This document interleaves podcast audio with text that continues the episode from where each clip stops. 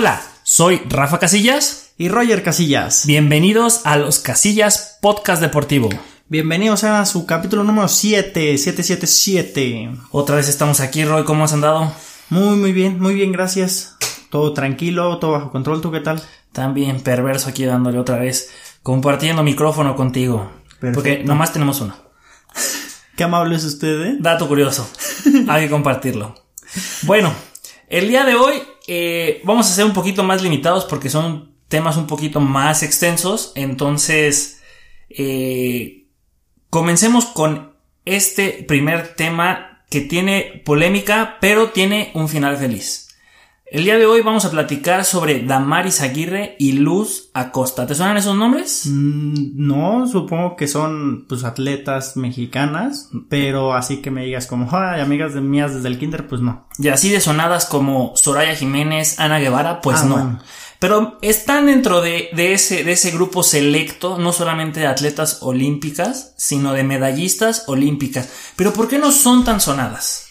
Sería la primera pregunta que me hagas. Pregúntame, por favor. Oye, ¿y por qué no son tan sonadas? Roger, qué bueno que me preguntas eso. A eso iba precisamente. No son tan sonadas porque ellas ganan sus medallas de bronce respectivamente en las pruebas de alterofilia nueve y seis años después de que compitieron en Beijing 2008 y en Londres 2012. Curiosa situación porque el día de hoy vamos a hablar de dopaje. Cómo el dopaje impactó el resultado, el momento de poderte levantar en gloria en los Juegos Olímpicos porque unas personitas adelante de ti se doparon. ¿Qué es eso del dopaje? El dopaje para nuestros queridos radioescuchas que no saben qué es y que han escuchado mucho, hoy les vamos a tener una rápida introducción a lo que es el doping, porque un, un gran mito es que los atletas se dopan previo a la competencia y eso es falso. El doping es el uso de sustancias ilegales durante el proceso de entrenamiento previo a una competencia, es decir, durante tus meses previos de preparación, de entrenamiento, de todo lo que tienes que hacer antes de una competencia, en, ese, en esos días, en esas semanas o meses, se meten sustancias ilegales. Podríamos hablar de un sinfín de esas sustancias, pero no es el caso, simplemente son sustancias que ayudan a eh, mejorar el rendimiento y a la larga o como resultado eh, al momento de la competencia llegar a punto para poder romper los límites que por cuenta propia difícilmente podrías llegar a hacer. Ok. Perfecto, ya, o sea, entonces en resumen son sustancias que te ayudan a mejorar el cuerpo, bueno, Así a, a, sobrepasar esa, esa, barrera que tu cuerpo no te, no te deja. O que te darías más tiempo en, en lograr. O, o para recuperarte. Muchas de esas sustancias son para, para recuperarte y al día siguiente estar otra vez al 100 para volver a entrenar. Porque hay ciclos en los entrenamientos que son importantes eh, eh, estudiar para saber cuándo puedes descansar, cuándo le puedes meter más carga. Y bueno, el doping ayuda a reducir esos tiempos de recuperación para poder tener más tiempos de, de entrenamientos intensos.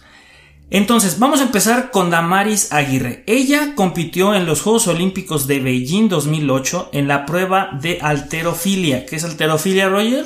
Es el levantamiento de, pesas, que creo que tiene dos modalidades. Y bueno, es juntando esas dos modalidades, el que cargue más peso, pues es el que, el que se lleva el, Ahí yo no soy tan experto, pero sé que hay, a, mí sí me te va a tocar ver un campeonato eh, de, de Norseca en, en, la VM en alguna ocasión, era juvenil. Y ahí sí premiaban el envión y el arranque, que son las dos modalidades de, levantamiento de pesas. Uno se levanta con la famosa eh, tijera y otra es como una sentadilla. Así es. Y, y, ahí sí premiaban individual la carga que hiciste en cada una de esas dos modalidades y al final se premiaba la suma de los dos. Aquí es la suma de los dos en Juegos Olímpicos. Sí, yo que sepa si, si no mal recuerdo, si es la suma de los dos. Sí, porque yo sé que se da nada más una medalla. Bueno, ella participó Damaris en la categoría femenil de los 75 kilogramos en Beijing 2008. Cuando terminó la competencia, la campeona fue Cao Lei de China. En segundo lugar, Ala Vashenina de Kazajistán. Y en tercer lugar, la rusa Nadesha Evstiskina no sé si pronuncié bien los nombres. Es que son del otro lado allá de Europa para el, Sí, del más para allá todavía y son complicados de, de poder eh, pronunciar. Bueno, ya había por ahí sospechas y la misma Damaris lo comentó alguna vez eh, previo a que le entregan ya su medalla. Ella dice, se notaba muchísimo el cuerpo de las que ya se sospechaba que, que estaban dopadas, que, que ya era modificado y que se veía diferente. A- a- hasta visualmente se podía identificar aquellas que se sospechaba y llegarían a concluir que habían utilizado sustancias ilegales. Entonces, eh, nueve años después, tras investigaciones, tras abrir eh, pruebas nuevamente de, de- de los estudios que les hicieron y tras mucha indagación y descubrimientos turbios, se le otorga la medalla de bronce a Damaris Aguirre. ¿Qué quiere decir esto? Ella terminó en sexto lugar en el 2008. Quiere decir que tres mujeres adelante de ella salieron positiva. En este caso fue la China, que había sido la campeona. eh, la cuarta, el cuarto lugar, no, el tercer lugar, el tercer lugar que fue la rusa Nadezhda y el cuarto lugar Irina Kulesha. Ok. Pues bueno, o sea, como comentas, sí, fueron nueve años. Esto es un estudio que no se saca de la noche a la mañana. O sea, fueron varias No. investigaciones, todo eso que es, pues con atletas que ha pasado, digo, favorablemente fue para México que pudo, este, sacar esa medalla.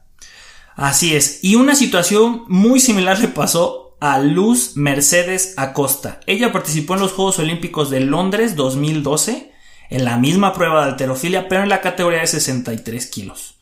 Descalifican a otras tres atletas, ella había terminado en sexto lugar y con ello vuelve a quedar en tercer lugar otra mexicana en prueba de alterofilia, dándonos dos medallas de bronce varios años después de que terminaron estas justas olímpicas. Una situación muy similar, muy muy similar eh, y, es increíble el paralelismo, ¿no? Las dos quedan en sexto lugar, descalifican a tres que están adelante de, de ellas y, y les dan su medalla y aparte tienen que modificar o incluir que son medallistas olímpicas en el muro olímpico que está en el Comité Olímpico Mexicano.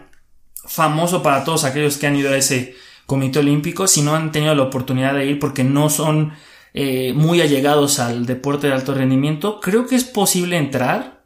Creo que uno puede tener la oportunidad de entrar para, para visitar ese, ese pequeño tributo a atletas y medallistas olímpicos de las diferentes delegaciones mexicanas. Dense una vuelta, está en la Ciudad de México, precisamente en el Comité Olímpico Mexicano, cuando la situación que estamos viviendo ahorita de contingencia se levante.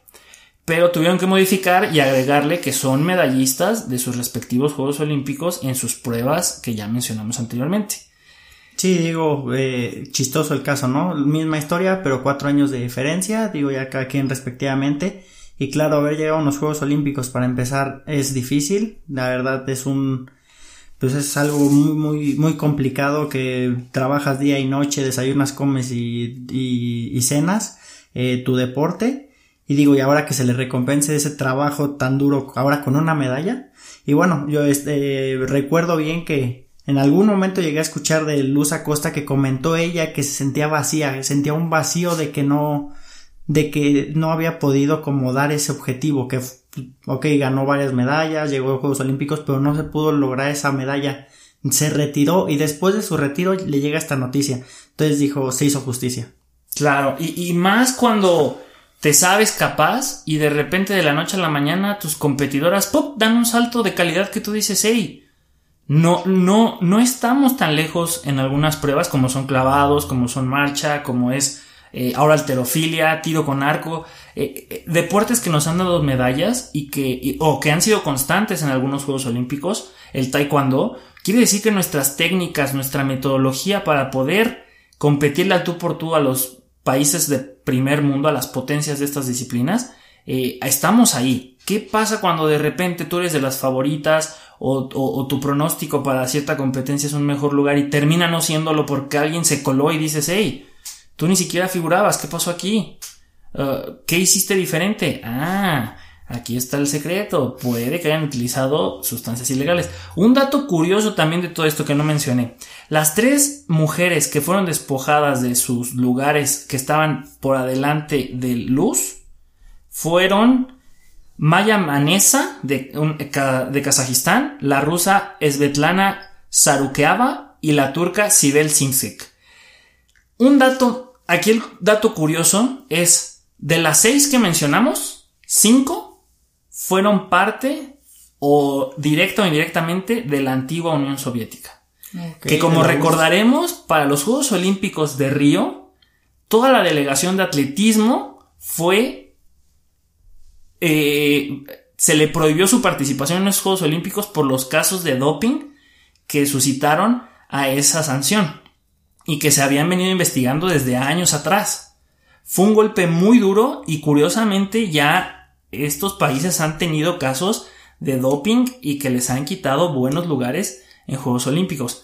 Y finalmente es triste que durante el evento no tengan los verdaderos ganadores la oportunidad de disfrutar y subirse al podium y, e ir a la ceremonia de, de, clausura o a las fiestas que se hacen en las vías olímpicas para celebrar las medallas. Se tienen que esperar años a que se dictamine una sentencia contra estos atletas que vamos a decirlo como se, como se tiene que decir, que hicieron trampa. Sí, bueno, pero digo, más que nada, dejando aparte pues una fiesta, digo, el hecho de que te llegue esa medalla, supongo que pues, la verdad cayó como anillo al dedo. Sí, no, al, final yo creo que, que, pues es tu satisfacción, ¿no? O sea, ya es un logro muy personal al final. Eh, aquí en México yo creo que un medallista olímpico a veces eh, entiende lo que es haber caminado tanto tiempo solo y que al final te reconozcan, pero que digas, hey, al final mucho de esto me lo tuve que fletar con muy poca gente a mi alrededor y agradezco todo su interés y todo su, su apoyo. Pero como decíamos, ¿quién había escuchado tal vez de los que nos están escuchando ahorita de estas dos medallistas olímpicas? Sí, así es. Eh, bueno, y claro, el levantamiento de pesas es un deporte, como tú comentas, que está peleando, que está levantando la mano por México. Si no todas las Olimpiadas sacan medalla, mínimo está en el cuarto quinto lugar. Ahí tenemos a, Lino, yucateco, muy bueno. Ahorita es pues, el mexicano más fuerte de, México que esperemos pronto pueda sacar esa tan eh, tan esperada medalla en Juegos Olímpicos. Tenemos eh, a varios, está Raúl eh, Collins que también se ahorita en Panamericano sacó medalla, o sea, tenemos nombres que pesan, que digo, ahorita gracias se pudo pues con mujeres, ahora le toca yo creo que a hombres, digo, también mujeres esperemos que no baje y que siga creciendo esto, este deporte y, y también como dices, que hagan más publicidad, no nada más es fútbol. No, nada más es fútbol. Sí, exactamente, y, y, y como veníamos mencionando, como pasó con el taekwondo, siempre es esperanza ese deporte de medallas en Juegos Olímpicos. Ahora levantamiento de pesas, con esto estamos hablando ya de tres medallas olímpicas en tres Juegos Olímpicos diferentes. Soraya en Sydney, Damaris en Beijing y Luz en Londres. Entonces, estamos hablando de ciclos olímpicos y hasta de, diferencia de años que, trascienden, no como lo que pasó que platicamos con el tibio, ¿no? Que esas medallas cayeron en el 68 y de allá para acá la natación ha ido para abajo. Eh, con muy pocos representantes, mejor mantengamos, hagamos crecer y que en estos Juegos Olímpicos de Tokio 2020 que se van a celebrar dentro de un año, pues que sea un parteaguas para que otra vez ya levanten estos deportes, para tener más eventos durante esas dos semanas y pues de realmente emocionarnos, estar pegados al televisor. Así es, esperemos que así sea. Y pues bueno, como dices, México tiene todo para, para pelearle, para estar al tú por tú. Alguna vez llegué a escuchar, tuve una plática con, con un amigo, eh, muy buen pentatleta, Álvaro Sandoval, que decía, el mexicano hay veces que entrena más que el europeo. Se parte, se levanta temprano, o sea, le mete muchísimas ganas. ¿Qué es lo que pasa aquí? Siento que a veces esa falta de apoyo, siento que eso, eh, lo psicológico es lo que te mata, que alguna vez tú comentaste, eh, ese europeo, el estadounidense llega a una competencia y se, y se enfoca simplemente a ganar. El mexicano se enfoca en, va a llegar mi uniforme, no me van a sacar de mi cuarto. O sea, varias cosas que no te dejan dormir, no te dejan concentrarte al 100 en la competencia. Entonces digo, México tiene todo para poder pues, pegarle, pelear medallas, pero pues esperemos que esta situación mejore. Claro que sí. Pero bueno, Ahora vamos a seguir platicando de cosas buenas, ¿no? Porque la que acabamos de platicar es una buena noticia para el deporte mexicano, eh, un tema turbio tal vez lo que es el doping, pero al fin de cuentas, buenas noticias para los mexicanos.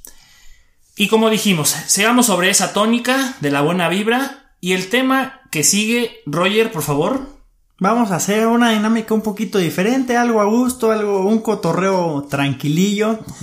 Eh, supongo que antes de una competencia gente escucha música, ve películas, ajá, varias cosas para motivarse. Hoy vamos a hablar acerca de películas que nos han motivado. Esas películas que dicen, ay, hasta me dieron ganas de levantarme del sillón, dejar de ver la película o estar viéndola mientras entreno. Claro. Entonces, pues vamos a, vamos a empezar con este tema. Quiero empezar Sí, date, con, date. con una película que la verdad a mí me, me gustó mucho. Una porque es una película basada en hechos mexicanos, ¿sabe? hechos eh, reales, ¿Reales? y que fue aquí de México. Hechos Claro. mexicanos. Esa es una trilogía, me gustó, ¿eh? es que esos hechos Sí, por- turcos. porque en sí es una película de Estados Unidos, puro actor de Estados Unidos, pero es historia de México. Sí, claro, claro. Y este es el juego perfecto. De su- para los que no la hayan visto, trata acerca así súper rápido del equipo de México en los años como 50, o sea, ya varios años, cuando fue campeón de las ligas menores en béisbol, que era un equipo que eh, lo hacía por puro hobby. Y de ahí se llegó a las, a las ligas, bueno, al, al campeonato mundial de las ligas menores. Y fue por invitación, porque eh, es curioso cómo las ligas menores se manejan, pero es que solo un país como Estados Unidos lo puede hacer. Desde entonces existían, ya desde hace, desde esos años. Actualmente siguen existiendo, tal vez con no, el mismo punch que había aquí en México antes, porque yo me acuerdo al, inicio de los 2000 ESPN pasaba mucho las pequeñas ligas. Y el formato que ellos manejan es, son dos brackets, Está en el bracket de los internacionales y el bracket de los nacionales. En los internacionales son equipos de Japón, de México, de Italia. Y en el equipo de los locales son de los estados de, de Estados Unidos. Todos se enfrentan. Hay una fase de grupos, después eliminaciones. Y al final se El enfrenta mejor. el mejor internacional contra el mejor de los locales. Y así se hace el. eh, sale el campeón de las ligas menores. Para esa película tenían que clasificar en diferentes zonas, porque ellos empezaron desde el sur hasta En que sur. llegaron a la a la a la Pues al final, Final que eran Four al Final. Four, al. Final Four. Y bueno, es, es una película que te digo, me gusta mucho, también por el hecho de que sea real, digo, como comenté hace rato, México puede. O sea, hechos México- mexicanos, fueron hechos- basados en hechos mexicanos. Bueno, esa para mí es mi primera película que tengo. y, sal- y salía ahí Eduardo Nájera, ¿te acuerdas? Era cuando Ah, todavía como policía. como sí. policía de aduanera cuando todavía para cruzar nada más tenían un librito y pásele. Y, y ni había muro, ni había tanta nada. seguridad. Nada más había dos policías y uno era Eduardo Nájera. Ahí estaba Eduardo Nájera. Gran basquetbolista mexicano. Claro, y al final sé- escuchando el partido. No, muy buena persona. Sí, él sí jugó en la NBA y pues la pudo hacer de agente aduanal. Bueno, mm, la película que yo les voy a platicar ahora que, que me hizo eh, pues sentir esas ganas de levantarme del sillón y entrenar. Recuerden a los titanes. ¿Se acuerdan de esa película? de Somos titanes. ¡Oh! Es de americano. Es de una universidad allá de los años, inicios de los, eh, que fue después de la Segunda Guerra Mundial, ya había, pero todavía había ese problema Creo que de, fue en los 70 ¿eh? La ¿70s? película. No, 60, tú- tú- 70, tú nos ¿no? pa' acá. Sí, pero era, era de, todavía existía esa separación racial y era cuando estaba empezando a, a, a, a dejar las escuelas que los, la gente de raza negra pudiera ir a, a las, a la prepa y a la universidad, o sea, que se juntaran con los blancos. Y había mucho ese problema racial, pero la, pregu- la película, la premisa de la película es un entrenador negro dirigía una mezcolanza de razas en ese equipo. Y entonces había ese choque donde los blancos no aceptaban a los negros, los negros no aceptaban a los blancos, y se van a un campamento y hacen dinámicas muy interesantes y entrenamientos muy pesados de fútbol americano, donde al final todos se vuelven amigos. Tanto es así que los líderes de ambas razas terminan volviéndose hermanos de alguna forma. Y uno de ellos, el blanco, tiene un accidente, se queda sin la posibilidad de poder caminar, pero al final se vuelve un atleta olímpico, paralímpico. Paralímpico. Ganó medallas y al final de la película, este, todos están en su sepelio porque fallece, pero Sí, que es el inicio también. que es el inicio, que se vuelve el final, donde este- concluye la historia, y se ve esa, esa mezcla que no debería ser mezcla porque todos deberíamos ser iguales, donde hay negros, blancos, está el entrenador negro, está el entrenador blanco, su hija blanca, la hija negrita, y, y todos, eh, pues están por un fin, al final todos somos humanos, pero lo padre es eso, cómo logran mezclar las diferentes ideologías, rompen esas barreras de, de- de racismo y, y se hace un equipazo que son campeones. es que ahí es bien difícil para mí todavía entenderlo, pero lo vamos a investigar y me lo voy a aprender. Cómo funciona lo de soy campeón estatal, soy campeón regional y soy campeón nacional, porque muchos son campeones estatales y ya es un boom. Que es lo que va a pasar en una de las películas que más adelante vamos a platicar, pero esa película es muy motivante, eh, sobre todo para los equipos de conjunto, ¿no? Que, que sin importar qué raza tengas, qué religión profeses eh, o tus preferencias sexuales, en, dentro del campo de juego, dentro de la cancha, tenemos que funcionar como, como un relojito, todas las piezas al unísono. Sí, como dices, yo creo que esto es lo más bonito del deporte, esos amigos y no tanto amigos, esa familia que creas, esos lazos que dices, wow, hasta qué punto llegas que confías todo y entrenas y, y, jalas a la otra persona y hay días que tú no puedes y esa persona te levanta, creo que es lo más bonito. Sí, nuestros amigos de la raza de Jalisco y de Monterrey, todos muy amigos y los queremos y sí, o sea, eh, al final se vuelven familia, ¿no? Y está muy padre eso. A ver, sí, continúa con. Siguiente película te va a sonar chiste, pero cuando la platicamos sí me sonó chiste, pero tienes toda la razón. Hay que platicarla así. Para mí, Cars, la, mm, las dos películas, Cars 1 y Cars 3, para mí, boom. O sea, si, si te pones a pensarlo y quieras o no, yo me siento identificado. ¿Por qué? Porque en la 1, pues todo el mundo la ha visto, es el novato, está creciendo y está en, en su mejor momento. Bueno, está creciendo demasiado para llegar a ser el mejor yo me sentía así porque llegó un momento que pues, de la noche a la mañana empecé a desarrollarme, empecé a crecer en el deporte. No puedo decir que fui el mejor, no fui nunca campeón nacional, pero sí llegué a tener mis destellos, tuve mis medallas este nacionales. Curioso que he tenido medallas nacionales, bueno, segundo, tercer lugar, y e internacional sí he podido ser campeón. Digo, es chistoso, ¿no? Pero bueno. Sí. y después de ahí Cars 3, que ya pasó tu momento, estás en, como ya pasó tu mejor momento, entonces llega esa, ese momento en que tú piensas que ya te vas a retirar.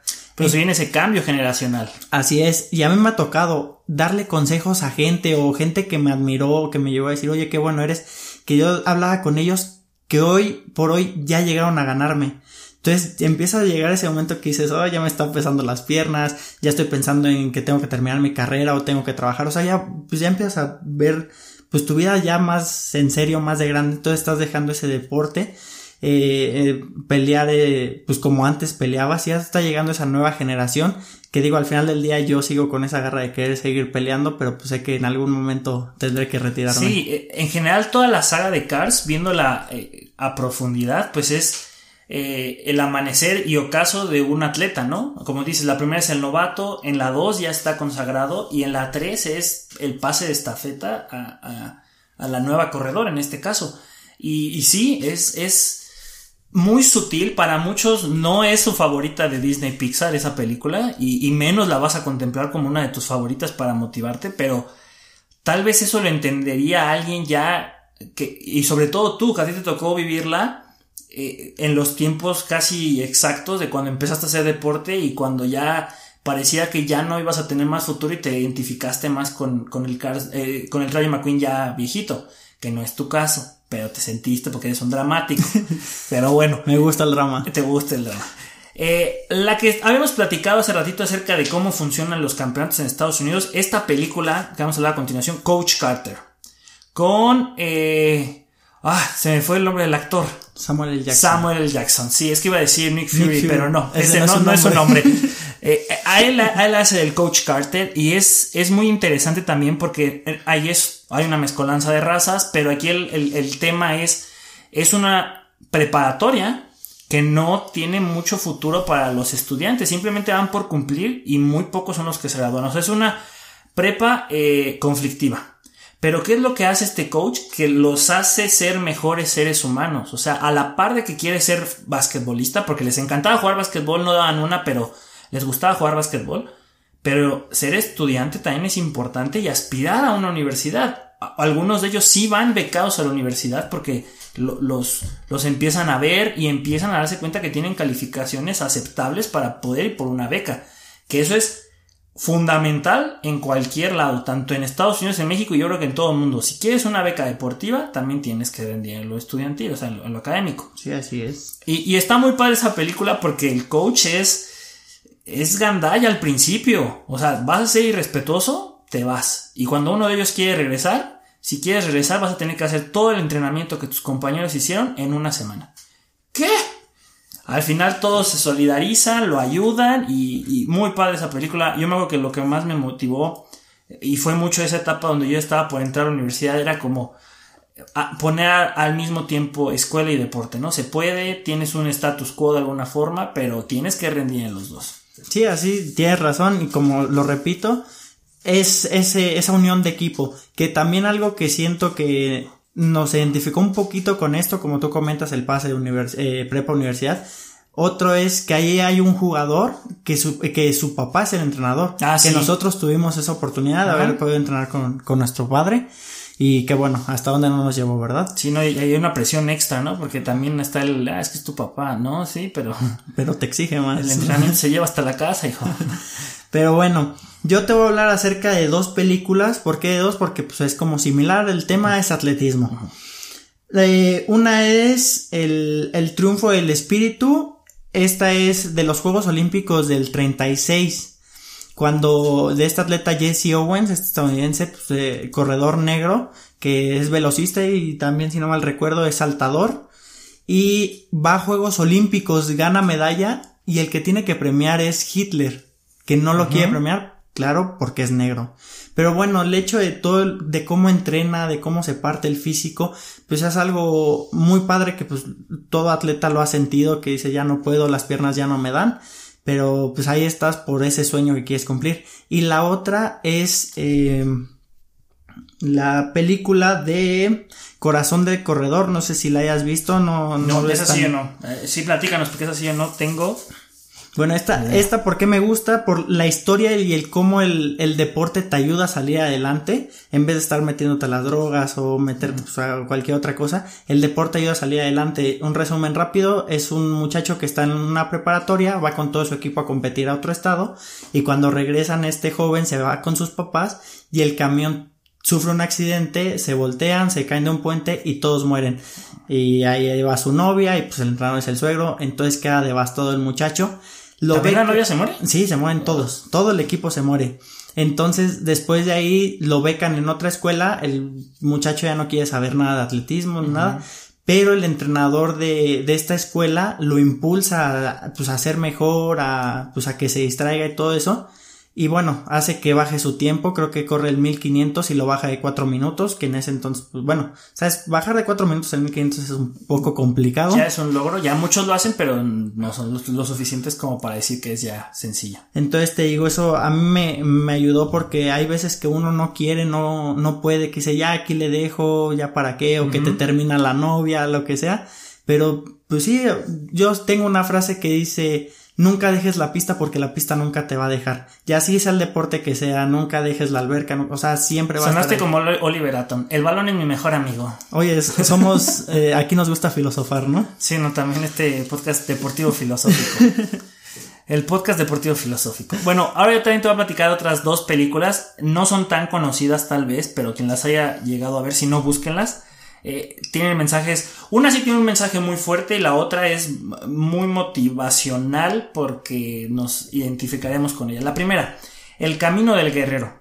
Esta película de un gimnasta que es muy bueno pero es muy arrogante y por ser muy soberbio y muy egoísta no puede eh, cruzar los límites, ¿no? Y no cree que puede ir más allá hasta que conoce a, un señor de una cabaña, ¿no? Y le empieza a entrenar psicológicamente para que pueda salir adelante. Al final se da cuenta que la gimnasia, a pesar de que al momento que estás en los aparatos estás tú solo, muchos hay eventos que son por equipo, entonces dependen tanto tus compañeros de ti como tú de ellos les saca un buen puntaje. Entonces al final un deporte individual se vuelve de conjunto y tienes que apoyar a tus compañeros y se reivindica, toma otra actitud y logra hacer cosas que, que, no pensaba que las podía superar.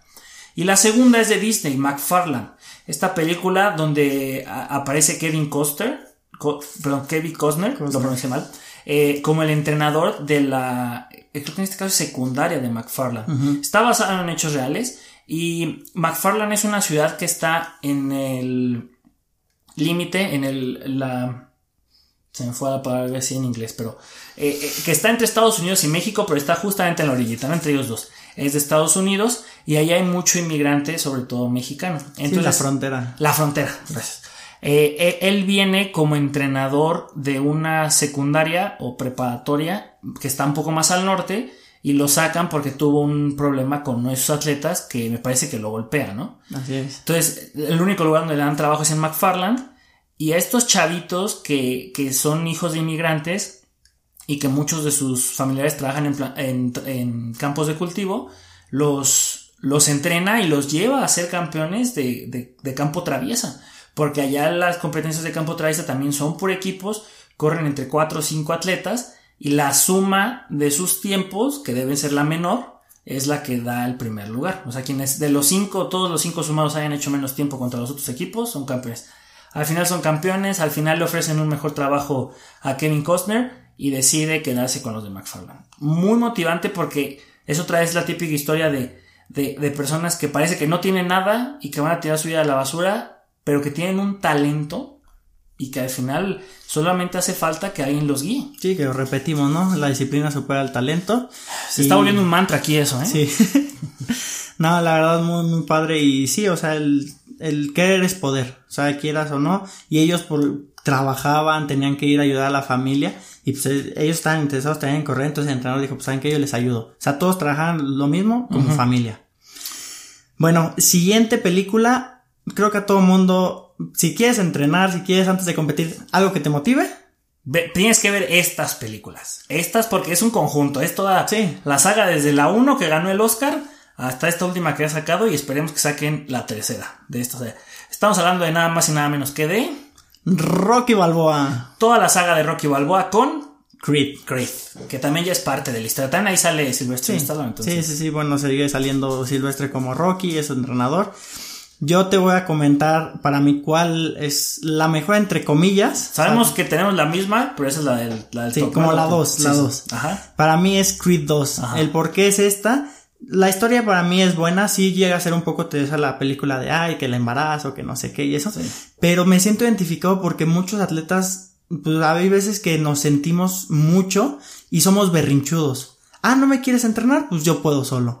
O sea, no, no vemos más allá de, y somos Y se les olvida quiénes los trajeron ahí o, cómo llegaron ahí.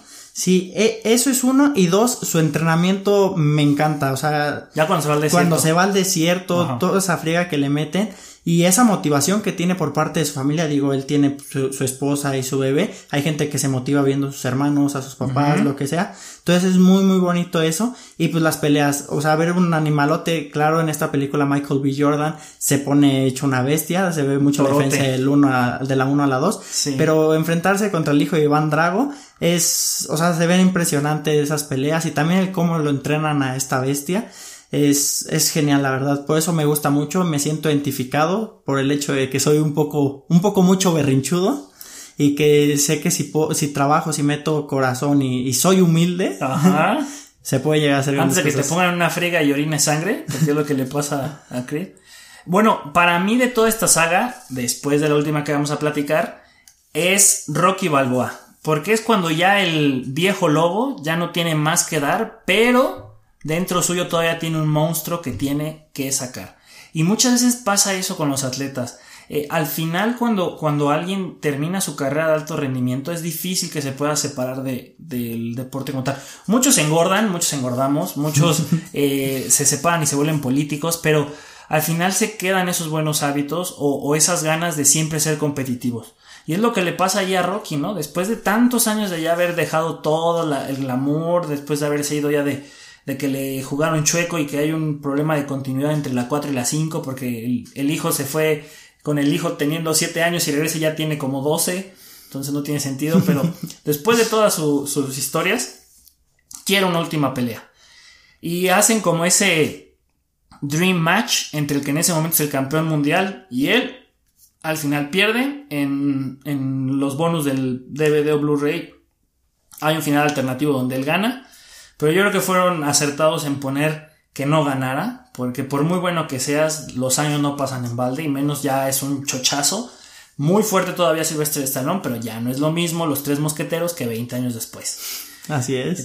Pero es muy padre, sobre todo, yo creo que de todo del entrenamiento, de la pelea y todo eso, lo más padre es cuando el hijo le reclama al papá y le dice es que yo no puedo hacer nada porque tú sigues poniéndome ten enfrente, ¿no?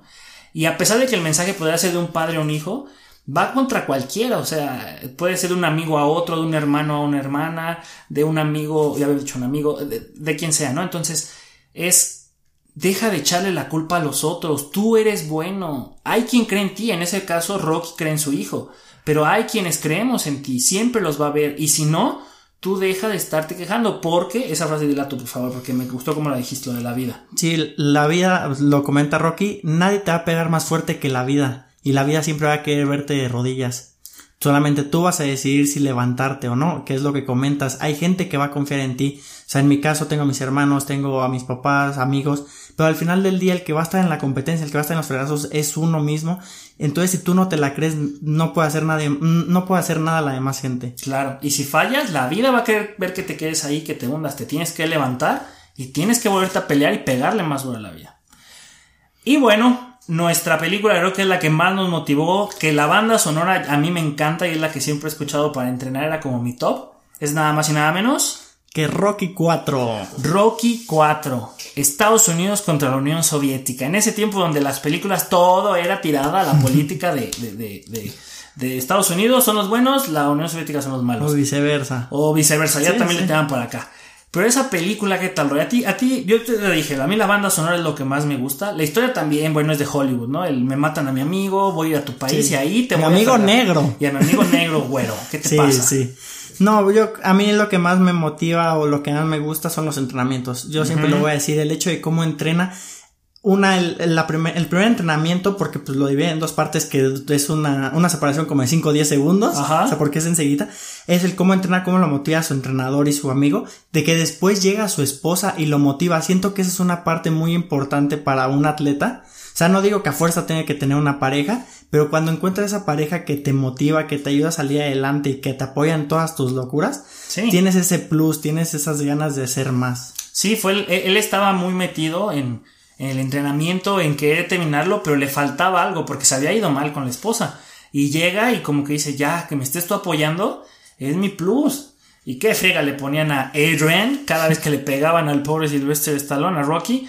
Y, la otra aguantaba y aguantaba y aguantaba y ahí estaba y al final, bueno, ya. Sí, sí. Y, es un mensaje al final que, que fue yo creo que diferente a las películas de su época, que, que le dice a la Unión Soviética, nos peleamos y nos dimos en la torre aquí pero al final todos somos hermanos. Y ustedes empezaron odiándome y al final me apoyaron. Seamos así, o sea, no debe haber odio, no debe haber divisiones. El deporte es para que lo disfrutes, para que lo disfrutemos. Y muy aparte de los colores y al equipo, al escudo que tú le vayas, al final es un, es un partido o es una pelea o es un, un, match, lo que sea. deporte. Y el deporte se gana o se pierde. Y eso siempre me lo enseñan desde Se gana o se pierde. Y si no sabes hacer ninguna de las dos, está el empate, pero eh, a nadie le gusta empatar. pero si no sabes ser un buen ganador o un buen perdedor, no le entres porque vas a sufrir. Y el deporte es para disfrutarlo. Así es, tienes muchísima razón. Y digo, sí, al final del día, como tú lo comentaste, y lo, lo hemos comentado hace tiempo, eh, al momento de ver a un amigo ganar una medalla, no te dan celos, no te da coraje, al contrario, te llenas de gusto. Yo creo que es lo mejor que podemos hacer el, el demostrar ese apoyo y pues esa humildad en que, sabes que yo, más bien yo tuve la oportunidad de poder entrenar contigo, de, de ayudarte a mejorar y pues eso es lo que, lo que sale adelante, ¿no? Así es. Y pues bueno, con estas bonitas reflexiones terminamos el programa del día de hoy. Eh, muchísimas gracias. Recuerden seguirnos en nuestras redes sociales. Y Roger, ¿algo más que quieras, quieras agregar? Pues nada, nada más. Si no han visto estas películas, en verdad véanlas. Sí, sí, los van a motivar, aunque no hagan deporte, van a querer hacer algo más. Entonces véanlas, por favor, háganse ese favor. Claro que sí. Pues bueno, pues muy bonito día o bonita noche. Huele a gas. Fuga. Vámonos.